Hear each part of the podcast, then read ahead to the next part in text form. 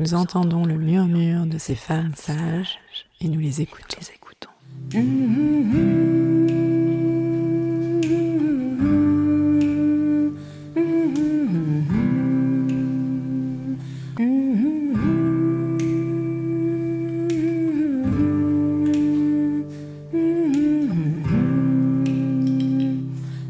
Syndrome des ovaires polykystiques, SOPK, est la maladie hormonale la plus fréquente chez les femmes en âge de procréer. Il se caractérise par des troubles du cycle menstruel, une hyperpilosité et de l'acné. Le surpoids et l'infertilité font partie des complications. À ce jour, il n'existe pas de traitement spécifique, mais des recherches sont en cours pour mieux comprendre cette maladie qui touche une femme sur dix. Pour parler de ce sujet, je suis ravie d'accueillir aujourd'hui Clara Stephenson, patiente experte et fondatrice du blog Les Natives et de l'entreprise Solence, deux initiatives qui visent à faire évoluer la prise en charge du SOPK. Bonjour Clara. Bonjour Géraldine. Pour commencer, est-ce que tu pourrais nous expliquer en quelques mots en quoi consiste le SOPK donc le syndrome des ovaires polykystiques, dit SOPK, est une maladie hormonale. C'est la plus courante chez la femme en âge de procréer. Environ 2,5 millions de Françaises seraient concernées. Et c'est la première cause féminine d'infertilité en France, mais aussi dans le monde. Le SOPK va se caractériser par trois éléments. Premièrement, la rareté ou l'absence euh, des ovulations ces troubles euh, provoquant une infertilité chez environ la moitié des femmes qui présentent un SOPK. Ensuite, deuxième élément, c'est l'hyperandrogénie, c'est-à-dire une, production excessive d'hormones mâles. Et cela va se traduire soit par une hyperpilosité, euh, soit par de l'acné ou une chute de cheveux. Cela aussi peut se traduire par euh, un bilan hormonal qui indique un niveau de testostérone élevé. Enfin, le troisième élément, ce sont des ovaires d'aspect polykystique à l'échographie. Alors polykystique, ça veut dire quoi? Donc on entend dans syndrome des ovaires polykystiques le mot kyste. Pourquoi? Parce que lors euh, des premières recherches qui ont été euh, menées sur cette pathologie dans les années 30, on a pensé qu'il s'agissait de kyste. Or, il ne s'agit pas de kyste, mais de follicules. Donc on va dire qu'il y a une accumulation euh, de follicules au niveau de l'ovaire qui est causée par un blocage de la maturation folliculaire par le SOPK. Ce qu'il faut dire aussi, c'est qu'au-delà de ces trois critères, le SOPK s'accompagne d'un syndrome métabolique dans un certain nombre de cas, jusqu'à 40% des cas, et euh, donc par euh, une prise de poids euh, qui va prédisposer à l'insulinorésistance ou encore au diabète. Pour poser le diagnostic, le professionnel de santé, donc généralement un endocrinologue ou un gynécologue, euh, va demander un bilan, un bilan hormonal ainsi qu'une une échographie endovaginale. Parfois, il demandera également un bilan métabolique. Et alors, est-ce que tu peux nous expliquer l'origine de, de, cette maladie? Alors euh, aujourd'hui, euh, l'origine du syndrome des ovaires polykystiques est encore mal élucidée. On considère que c'est une, une endocrinopathie aux causes multiples, c'est-à-dire à la fois génétique, épigénétique euh, et environnementale. Euh, certains spécialistes parlent de maladies congénitales à expression environnementale, c'est-à-dire qu'il y aurait une logique de transmission héréditaire de la euh, pathologie, mais qu'ensuite l'environnement de la patiente, eh bien, va influer donc dans l'expression ou non de cette pathologie. Oui, en fait, ça rejoint un peu l'endométriose, c'est-à-dire que c'est pas clairement identifié. Exactement. On manque, euh, on manque de recherche et on manque de recul pour vraiment identifier la, la, la, la cause euh, euh du SOPK. On sait euh, néanmoins que euh, il y a donc une cause à la fois endocrinienne, mais aussi ovarienne, mais aussi centrale. C'est-à-dire que le cerveau serait quelque part en jeu dans les mécaniques qui sont à l'origine du SOPK. Et alors, tu parlais un peu plus tôt des justement de, de problèmes de fertilité hein, que ça peut que ça peut entraîner, mais est-ce qu'il y a d'autres complications à long terme? Euh, oui, tout à fait. Donc euh, c'est vrai que moi je dis souvent que l'infertilité c'est la, la, pointe émergée euh, de l'iceberg et c'est bien souvent euh, cette focalisation sur l'infertilité qui fait qu'on oublie euh, les autres quelque part les autres manifestations du SOPK. on va tendance à ne voir que la fonction reproductive de la patiente quelque part au mépris d'autres aspects de sa vie et notamment de sa qualité de vie. donc au-delà de l'infertilité liée au SOPK, on a plusieurs types de complications. Premièrement, les complications métaboliques. Donc, les patientes vont présenter un risque euh, assez élevé euh, de développer euh, de l'insulinorésistance et du diabète, mais aussi euh, parfois une élévation du risque d'hypertension artérielle ou encore de maladies cardiovasculaires. Au-delà de ça, on va rencontrer des complications euh, lors de la grossesse avec des risques accrus de diabète gestationnel ou de prééclampsie. On a également, et ça c'est important de le rappeler, une, euh, un risque trois fois plus élevé chez ces patientes-là de développer un cancer de l'endomètre, puisque euh, comme on a une raréfaction de l'ovulation, on a une raréfaction euh, des menstruations, et donc un endomètre qui, quelque part n'est pas évacué euh, et qui génère ce risque de cancer endométrial. Enfin, et ça c'est un point très important et qui m'est cher, c'est que on a une prévalence des troubles mentaux euh, qui sont documentées dans la littérature scientifique, c'est-à-dire que ces femmes euh, vont présenter une, euh, une, prédisposition à l'anxiété, au stress et donc au développement de complications d'ordre psychologique.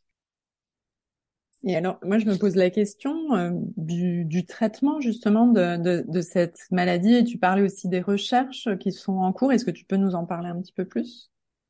Donc aujourd'hui, ce qu'il faut retenir, c'est qu'il n'existe pas de traitement curatif. On n'est que sur une logique symptomatologique. Euh, donc l'approche thérapeutique conventionnelle, elle consiste en une prise en charge pharmacologique des symptômes. Donc on va prescrire notamment des contraceptifs oraux. Donc la pilule peut avoir pour effet de calmer certains des symptômes du SOPK, notamment l'hyperandrogénie ou encore euh, d'avoir pour effet de régulariser les cycles, bien que je n'aime pas cette expression puisque la, la pilule supprime les cycles mais permet d'évacuer l'endomètre de façon régulière euh, mais il n'y a pas d'ovulation quand on est sous pilule, et ça, je crois que c'est important de, de, le dire aux femmes. Euh, et je fais une petite digression parce qu'en fait, la, progestérone, la progestérone, qui est une hormone euh, que la femme produit, eh bien, euh, euh, à partir de l'ovulation, n'est produite que s'il y a vraiment ovulation. Et la progestérone, elle est très importante pour un, un certain nombre d'aspects de, la santé des femmes. Euh, je ferme la parenthèse, donc contraceptifs oraux, anti-androgéniques. On a également une prescription de sensibilisateurs à l'insuline pour gérer le, tous les aspects d'insulinorésistance. Euh, et ensuite, il une prise en charge eh bien, euh, de l'infertilité euh, grâce à euh, des médicaments comme le citrate de clomifène ou euh, des médicaments qui vont permettre de stimuler l'ovulation dans un contexte d'insémination artificielle ou de fil. Et ces traitements-là, pharmacologiques, euh, souvent, ils échouent quelque part à prévenir les risques, et notamment les risques métaboliques du SOPK, mais ils échouent aussi quelque part à adresser l'hétérogénéité des symptômes euh, que connaissent les patientes. Chaque patiente représente vraiment une mosaïque de symptômes qui lui est propre. Et aujourd'hui, cette approche pharmacologique, elle est très générique. Et ceci étant dit, il y a par ailleurs un consensus scientifique et médical sur le bénéfice des interventions hygiéno-diététiques comme traitement de première intention pour tous les profils de patientes. Et ces interventions hygiénodiététiques, elles vont permettre, et cela est cliniquement prouvé, d'atténuer la gravité des symptômes, d'augmenter la probabilité d'obtention d'une grossesse naturelle et bien sûr de prévenir les risques associés au SOPK. Mais au-delà de ça, euh, le premier bénéfice, euh, c'est une amélioration de l'état psychologique des patientes, puisqu'elles reprennent, entre guillemets, le contrôle euh, sur leur corps. Aujourd'hui, c'est ce que je disais avant, la pratique clinique, elle est trop générique pour être efficace, faute de personnalisation en fonction des profils des patientes. Et là, ça me permet un peu d'ouvrir sur la recherche. Donc, euh, je l'ai dit un peu plus tôt, la recherche. Alors, juste peut-être avant, avant d'aborder la recherche, est-ce que tu peux nous dire en quoi consistent justement des approches hygiéno-diététiques? Oui, tout à fait. Euh, donc, euh, en fait, on va venir euh, faire levier sur plusieurs éléments. premièrement, la nutrition. donc, sur ce versant-là, il y a deux aspects. Premièrement, il y a ce qu'on mange, et ensuite, il y a nos habitudes liées à l'alimentation. On va, sur le plan de l'alimentation, vouloir optimiser eh bien un certain nombre de facteurs, notamment tout ce qui euh, tout ce qui a trait pardon au métabolisme, c'est-à-dire qu'on va vouloir augmenter la sensibilité à l'insuline de la patiente, on va vouloir réguler sa glycémie et ça c'est des choses que l'on peut obtenir grâce à l'alimentation. Ensuite, il y a tout le versant micronutritionnel, on va pouvoir adresser certaines carences ou même euh, certains aspects, je dirais neuropsychologiques grâce à l'alimentation. Et après, je le disais le, le deuxième point, c'est le rapport à l'alimentation. Et on le sait, les femmes qui ont un SOPK ont une prévalence plus élevée de troubles du comportement alimentaire elles ont quelque part une capacité euh, mentale et physique altérée quand il s'agit de modifier leur, leur, mode de vie. Et donc, euh, il y a tout un travail à faire au niveau de l'alimentation intuitive, de la pleine conscience, euh, ou encore de stratégie euh, pardon, stratégie cognitivo-comportementale pour venir modifier la relation euh, qu'a la patiente à la nourriture. Ensuite, au-delà de l'alimentation, il y a bien évidemment l'exercice physique. Je donne un exemple évident, mais en augmentant la masse musculaire, on peut augmenter la sensibilité à l'insuline. C'est un exemple parmi d'autres. Il y a également la gestion du stress euh, et des émotions, puisqu'on sait le stress euh, a un impact sur l'équilibre hormonal de la patiente. Et enfin, il y a la santé environnementale. Donc là, on va venir euh, adresser tout ce qui est dans l'environnement de la patiente et qui peut être source de pollution, perturbateurs endocriniens, par exemple. et en adressant tous ces facteurs, eh bien, on peut obtenir un bénéfice clinique et on peut obtenir un mieux-être chez les patientes. Merci beaucoup. Et alors donc, tu allais, tu allais nous parler aussi de la recherche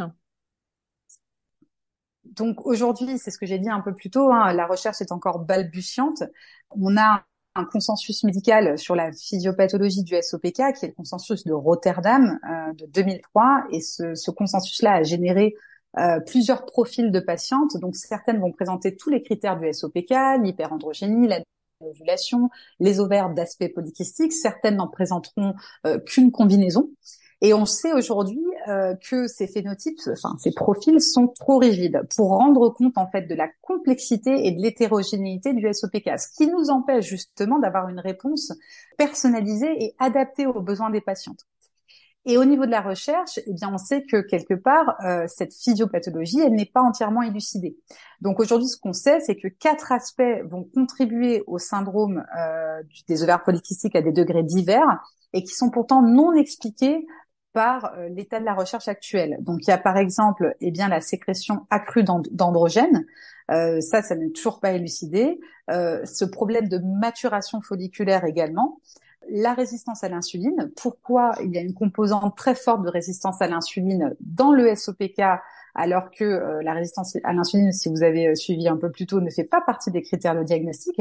Et enfin, le dysfonctionnement de ce qu'on appelle l'axe neuro-endocrinien. Donc c'est un peu technique, mais ça, c'est les quatre aspects, en tout cas les quatre, pistes non élucidées de la recherche. Toi, tu as créé donc l'association, comme je le disais au départ, euh, les natives ainsi que Solence. Hein, tu es très impliquée pour diffuser l'information sur cette maladie. Est-ce que tu peux nous partager un peu ton parcours, ton histoire justement? Moi, je, je, suis un peu le cas d'école euh, du SOPK dans le sens où euh, j'ai eu les, symptômes, euh, on va dire dès la puberté, et puis pour régler ces symptômes, donc j'avais de l'acné, des règles irrégulières, j'ai été mise sous pilule contraceptive. Tous les éléments étaient dans mon dossier médical pour poser le diagnostic. Je pense même que le diagnostic était posé, mais on ne l'a pas verbalisé. C'est-à-dire qu'aujourd'hui, euh, et on constate chez beaucoup de patientes, le mot n'est pas, le mot syndrome des, ovaires polykystiques n'est pas communiqué. On parle d'ovaires paresseux, on dit oui, non mais vous avez un petit peu, voilà, euh, vous ovulez un peu, euh, un peu moins, mais c'est pas grave, on verra ça plus tard quand vous souhaiterez faire un enfant. Donc on continue, on avance et puis on est sous pilule et puis on se rend pas compte qu'il y a un problème. Et le jour où on arrête notre pilule, on se rend compte qu'on a tout un tas de symptômes désagréables, qu'on n'ovule pas, qu'on n'a pas de règles et qu'en fait c'est très compliqué de concevoir. Et là, il est souvent euh, déjà un peu trop tard euh, et, et c'est exactement ce qui m'est arrivé. Donc moi, à l'âge de 31 ans, c'était en 2017-2018, j'ai arrêté euh, ma pilule contraceptive dans un dans un projet de grossesse et puis j'ai dû donc aller quelque part un peu arracher ce diagnostic de la bouche de mes médecins ils m'ont dit oui, ben écoutez, euh, si, si, le désir de grossesse est vraiment là, euh, on passe en PMA. Donc, euh, euh, ça m'a amené à me poser beaucoup de questions en fait sur la prise en charge de, de ce syndrome. Est-ce que on, on informe suffisamment, suffisamment les femmes euh, de, de, ce que c'est, de comment ça fonctionne, de l'impact que ça a sur leur corps, leur santé, des complications à long terme? Je veux dire, avoir une potentielles complications de diabète de type 2, c'est loin d'être anodin, d'avoir des complications lors de la grossesse, d'être mise en garde sur la problématique de l'infertilité. Euh, donc tout ça m'a amené à créer le blog des natives, euh, puisque euh, j'ai eu envie eh bien de mettre à disposition, ou en tout cas de, de transmettre toutes les informations que j'avais pu récolter de mon côté en lisant des ouvrages, en, en, regardant un petit peu la littérature scientifique. Et donc, c'était vraiment une volonté de, voilà, de quelque part de créer un, un, un, média où les femmes pourraient euh, aisément consulter ces, ces, ces, informations et ensuite être plus à même de, de, discuter, de dialoguer avec leur médecin en consultation et surtout de prendre les bons choix, c'est-à-dire de faire des choix qui soient avertis et éclairés par rapport à leur santé. Et donc après la création euh, des natives, eh bien, euh, je me suis rendu compte que il fallait aller plus loin, c'est-à-dire que j'avais un, un grand nombre de femmes qui m'écrivaient, qui me posaient plein de questions. Euh, je viens d'être diagnostiquée, comment je fais euh, On m'a prescrit ça, mais euh, mais je comprends pas pourquoi, etc., etc. Donc, je me suis dit, ce n'est pas à coup quelque part de post Instagram ou de ou de ou de post de blog qu'on va régler le problème. Il faut il faut l'envisager de façon beaucoup plus systémique. Et c'est là que je me suis lancée donc dans dans la création de Solence. Donc Solence c'est une start-up innovante euh, je me suis associée à donc un, ingénieur biomédical spécialisé en, santé numérique, avec la volonté eh bien de proposer de nouvelles modalités de prise en charge euh, grâce à la numérisation du soin notamment pour faire évoluer euh, eh bien évoluer les parcours de soins de ces patientes qui sont aujourd'hui erratiques, fragmentés et en fait on est on est un petit peu pour moi euh, dans, dans, le même cas que pour l'endométriose il y a il y a cinq ou dix ans on a une pathologie avec une forte prévalence qui est sous-adressée, sous-diagnostiquée et où l'errance médicale euh, et euh, diagnostique est très forte. Tu mentionnes l'errance médicale. Alors justement, si une femme écoute ce podcast ou est diagnostiquée euh, récemment euh, SOPK, vers qui elle peut se tourner? Quels seraient tes, conseils dans un premier temps? La, première chose à faire, c'est de se constituer une équipe soignante, compétente et à l'écoute. Donc ça, c'est, ça demande aujourd'hui euh, malheureusement du travail euh, de coordination, mais c'est possible. Euh, donc soit effectivement la patiente est dans une grande ville qui, dans laquelle existent des centres de prise en charge pluridisciplinaires. Donc ça, typiquement, ça peut être des maisons, maisons des femmes. donc il y en a beaucoup plus en région parisienne qu'ailleurs, mais où vous allez retrouver plusieurs praticiens qui sont essentiels à la prise en charge du SOPK, c'est-à-dire un gynécologue, un endocrinologue, une diététicienne ou un diététicien, euh, psychologue. Euh, donc tous ces tous ces corps de métier en fait vont, vont être euh, essentiels à une prise en charge pluridisciplinaire. Et si donc la patiente se trouve dans un lieu où ce type de, de, de, prise en charge n'existe pas, ben moi ce que je, je leur conseille de faire, c'est ce que j'avais fait moi en tant que patiente. Donc il faut se trouver un médecin généraliste qui est ouvert en fait à la fois sur une approche hygiéno-diététique de la pathologie et une approche globale en fait du patient et ce médecin généraliste va permettre de, de prendre le rôle de coordinateur et va euh, pouvoir coordonner bah, les différentes médecines qui vont entrer en, en, en, en, ligne de compte dans la prise en charge de la patiente. Je peux donner un exemple, mais par exemple moi à l'époque, je, je, je, naviguais entre euh, un naturopathe, euh, une diététicienne, un endocrinologue et mon équipe euh, de prise en charge dans mon centre de PMA. Et finalement, parfois, euh, eh bien, euh, la gynécologue ne comprenait pas trop pourquoi euh, le naturopathe demandait telles analyses de sang. Enfin bon, ça, ça crée un petit peu des, des, des problématiques logistiques et c'est finalement une médecin généraliste que, que j'ai identifiée et qui m'accompagne depuis, qui qui a pu en fait, voilà, m'aider à coordonner tout ça et à, et à donner du sens à l'ensemble. Et je finirai en disant que si la patiente a, a une problématique liée à l'infertilité, c'est-à-dire qu'elle est dans un désir d'enfant et qu'elle se pose des questions et euh, qu'elle a un besoin de prise en charge à ce niveau-là, il faut absolument faire appel à un spécialiste de la reproduction, donc quelqu'un qui en a fait sa spécialité. Et donc ça peut être un centre de PMA, parfois c'est des gynécologues de ville. Et il ne faut pas tarder en fait à aller, euh, à aller chercher conseil euh, quand il y a un désir d'enfant. Les Femmes Sages est un podcast de Géraldine Grenet sur une musique originale de Noufissa Kabou et Emmanuel Simula. Retrouvez-nous chaque mois pour un nouvel épisode et d'ici là, prenez soin de vous.